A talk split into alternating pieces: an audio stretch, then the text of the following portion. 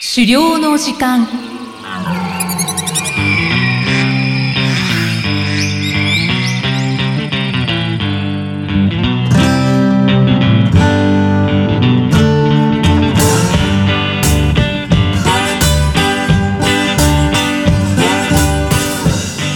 こんにちは、漁師の藤井久人です。こんにちは、進行役の生きみえです。この番組では狩猟に関する様々なトピックをお話ししています。藤井さん、今回もよろしくお願いします。よろしくお願いします。さて、今回は猟銃所持への道、猟銃の購入と保管編という話ですね。はい。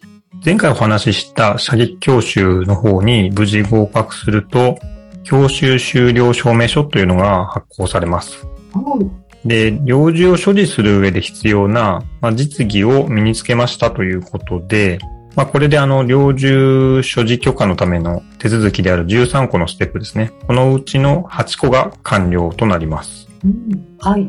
で、ここまで来ればだいぶゴールが見えてくる感じなんですよね。そうですね。あと5つですね。はい。はで、所持許可は11丁ごとにですね、個別に個人を特定する形で許可されることになってますので、い。はい。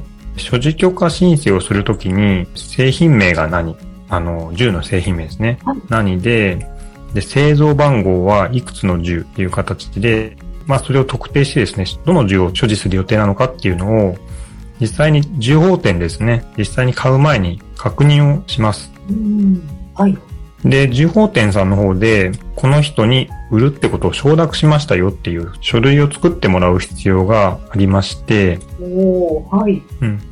えー、まあ、その時点でお店の方に、あの、銃を特定した形でストックしておいてもらうという形になります。おーそうなんですね。うん。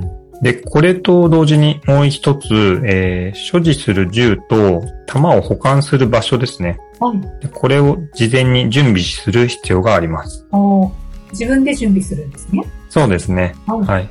で、銃っていうのは、まあ、まず、所持許可を受けた本人以外が勝手に触ったりですね。まあ、その時点で実は違法なんですけれども、おーえー、まああと、ぬ当然、盗まれたりとか、そういうことが、あの、起きちゃいけないので、はい。ガンロッカーって呼ばれるものにですね、保管することになっています。はい。うん。で、ガンロッカーの設置方法とか、あと、ガンロッカー自体の強度ですね、とか、重さとか、あと、鍵をかけますので、鍵の構造なんかは、安全基準っていうのが決まってまして、はい。まあ、それに乗っ取った形のガンロッカーを準備するんですよね。うーん結構大変そうですね。そうですね。はい。うん。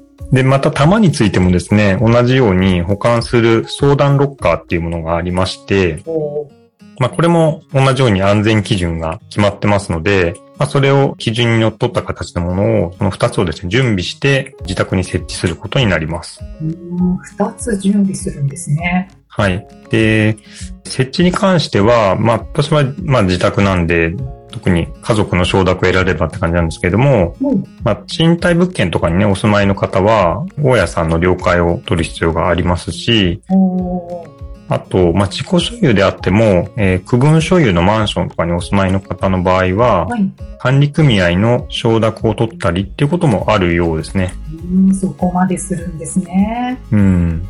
で、もしどうしてもですね、自宅に置けないっていう場合は、重宝店で預かってくれるサービスっていうのもあって、おーまあそちらも結構割とよく利用されているようですね。うーん。あ、それはちょっと安心しますね。そうですね。まあなんかちょっと価格聞いた限り、私が知っている重宝店さんで、はい。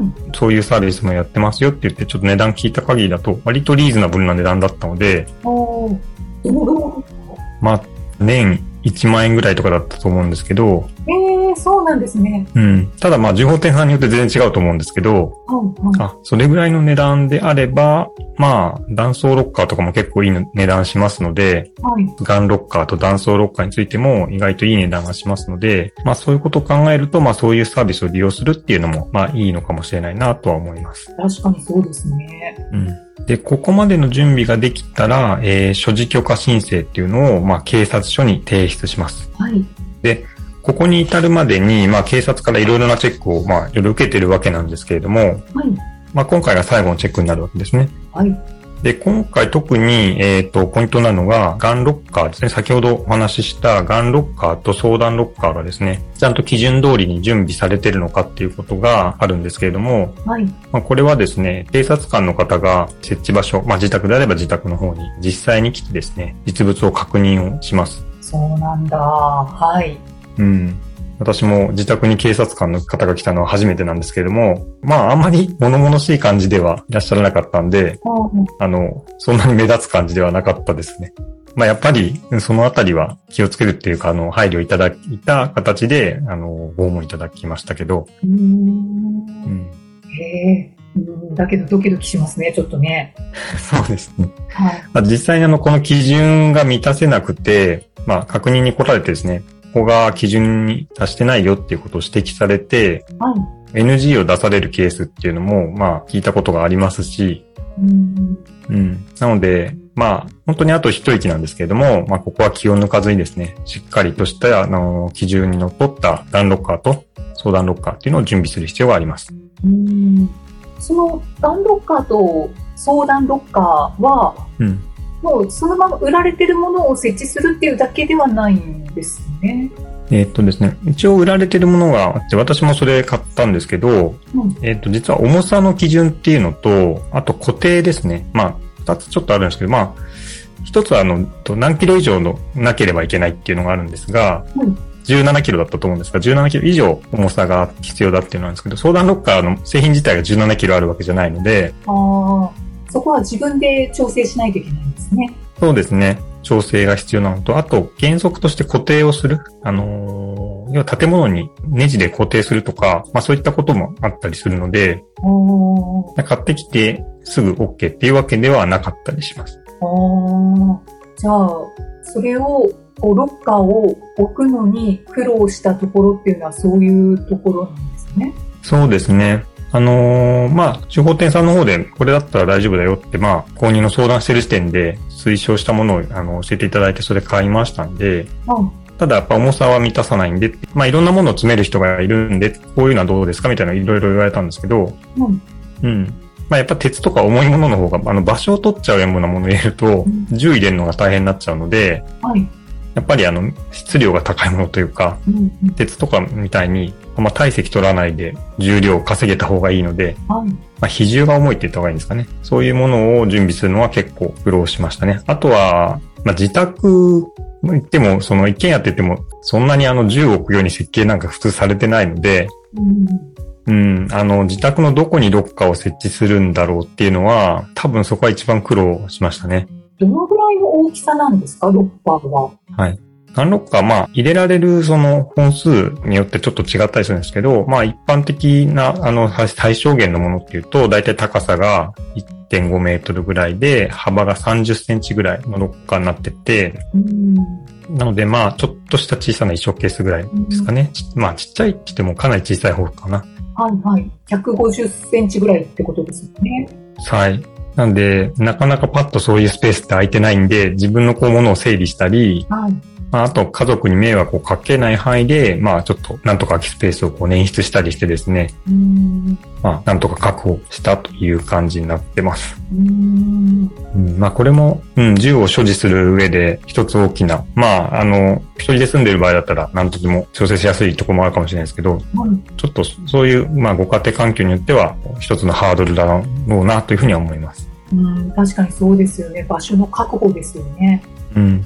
まあ、あとは先ほどお伝えした通り、あの、まあ、猟銃どういうふうに使うかっていうのにもよっちゃうんですけれども、うんまあ、銃法店さんの方に預けるっていうことも選択肢として考えてみてもいいのかなというふうには思います。うん、なんか心理的にも安心感がある気がします。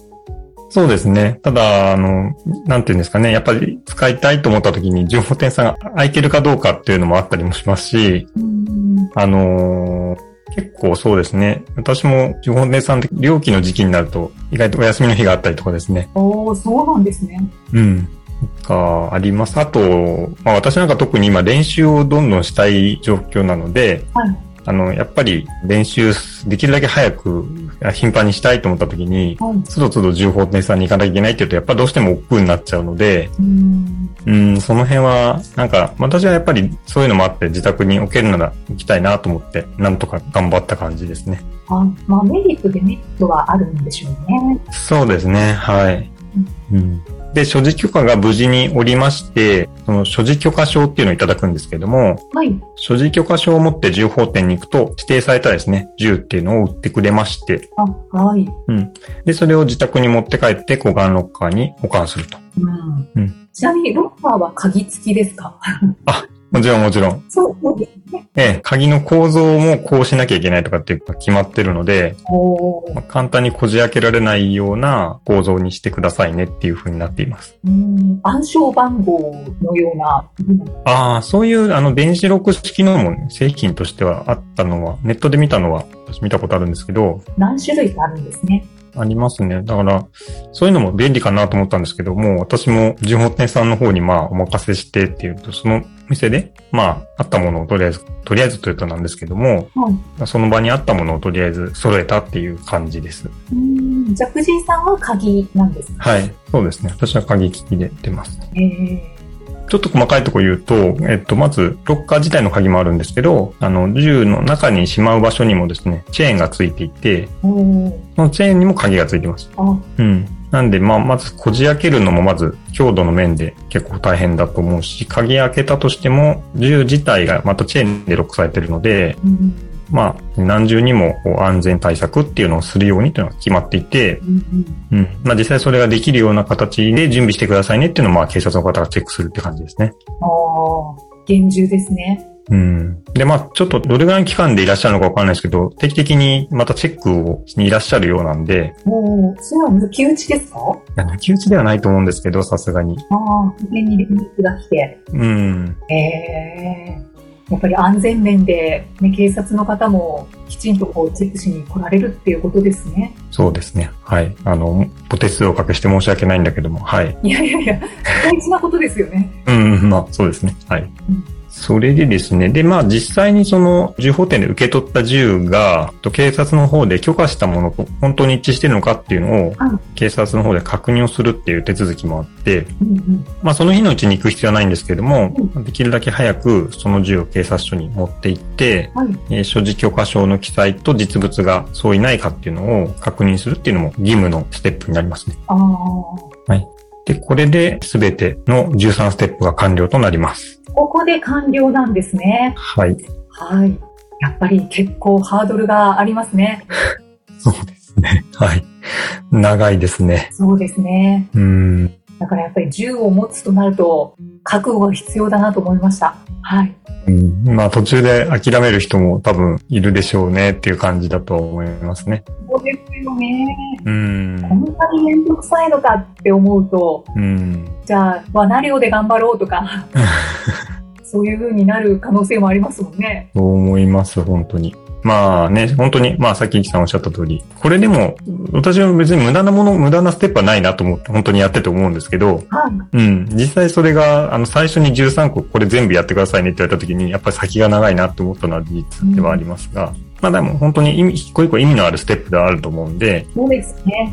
うん、まあ、気長にというか、そんなに焦らず、そうですね。 13個一つ一つ利用していくっていう感覚の方がいいのかもしれないですね。あ、そうですね。まあ特に漁期って秋から始まるんですけど、その、実際にはもう1月明けてすぐぐらいから、1月っていうのはその年の1月ですね。明けてすぐぐらいから、あの、所持許可の準備を始めて、秋になるまでになんとか、まあ普通に間に合うかなっていう感じなんですよね。ああ、うん。半年ぐらいかかるっておっしゃってましたよね。そうですね。はい。だから、それぐらいのつもりで準備していかないと、まあいけないっていうのを、まあ、あらかじめ分かっていればですねあ、まあいいと思うんですけど、う。うんんうん、はい。やっと、すべての13ステップが完了したと。よしよし。ね。で、まあ、ここまでは本当長かったものの、まあ、警察の方にですね、この最後の実物との確認のところで、あの、ちょっと座ってお話聞いてくださいって言われて、まあ、お話ししたんですけど、はい。まあ、ここからがスタートなんで、っていう話を本当に言われまして、うん。実際にまあ所持許可を取ったわけですけど、まあ、どんどん練習してくださいと。おーちゃんと使えないと意味がないですしって話もされましたし、はいあと、あの、眠り銃っていう言葉がありまして、おーあの、所持を許可されているのに、まあ、利用されない銃っていうのはですね、結構問題にされるんですよね。もうそうなんですね。うん、なんかやっぱりね、せっかく所持許可を出しているのに使わないってことは、あんまりね、リスクだけあってメリットが何にもないっていうことになっちゃうと思うんですよね。まあ警察の方としても、そういう許可を出しても仕方ないですよねってことになると思いますし、はい。なので、少なくとも次回の更新時には、この期間中にどういうふうに、どれだけ使ったんですかってことがですね、うん。あの、ちゃんとあの、リストというか、使用実績みたいなのを提出することになってまして、あ、そうなんだ。うん。なので、あの、その時にですね、自治体が、あの、許可いただいたけど、全然使ってませんっていうのは、やっぱり避けたいですよね。せっかくいただいたものですから。そうですね。うん。なので、まあ私としても積極的にですね、練習する機会を取って、まあ一日も早くですね、まあせっかく取った用途、これですって、皆さんに公言してるわけですから、はい。まあそこにこう、到達できるようにですね、早くなっていきたいなというふうに思っています。はい。じゃあ今、藤井さんは絶賛練習中なんですかそうですね。はい。この前、初めて練習してきたっていう話を今後またちょっとエピソードでお話していきたいなと思ってるんですけど、はい。今、練習の段階ということですね、藤井さんは。あ、そうですまあ、ずっと練習なんですけどね、結局は。うん。あ、ずっと練習なのうん。あの、練習というか、あの、まあ実際ね、寮で使うようになったとしても、その腕を磨くとか、あー練習が必要。うん。ずっと練習は必要で、あの、上手くなったらもうそれ以上は練習しなくていいですってことでは全然ないと思うので、うん。うん。そうですよね。まあ、うん腕が落ちるっていうこともありますよね。あ、もう本当にそんな感じですよ。はい。うん。全然当たんなくなったりとかってすると思います。1年もやんなかったら。ああ、うん。そのこう続けて練習しながら治療をするっていうはい形になるんですねはい。わかりました。じゃあまた、その練習のお話も後日お聞きできるということで、よそうですね。はい。よろしくお願いします。ろしくお願いします。さあ、この番組では狩猟に関するご質問や番組へのご感想をお待ちしています。メッセージはエピソードの説明文に記載の URL からお寄せください。藤井さん、今回もありがとうございました。ありがとうございました。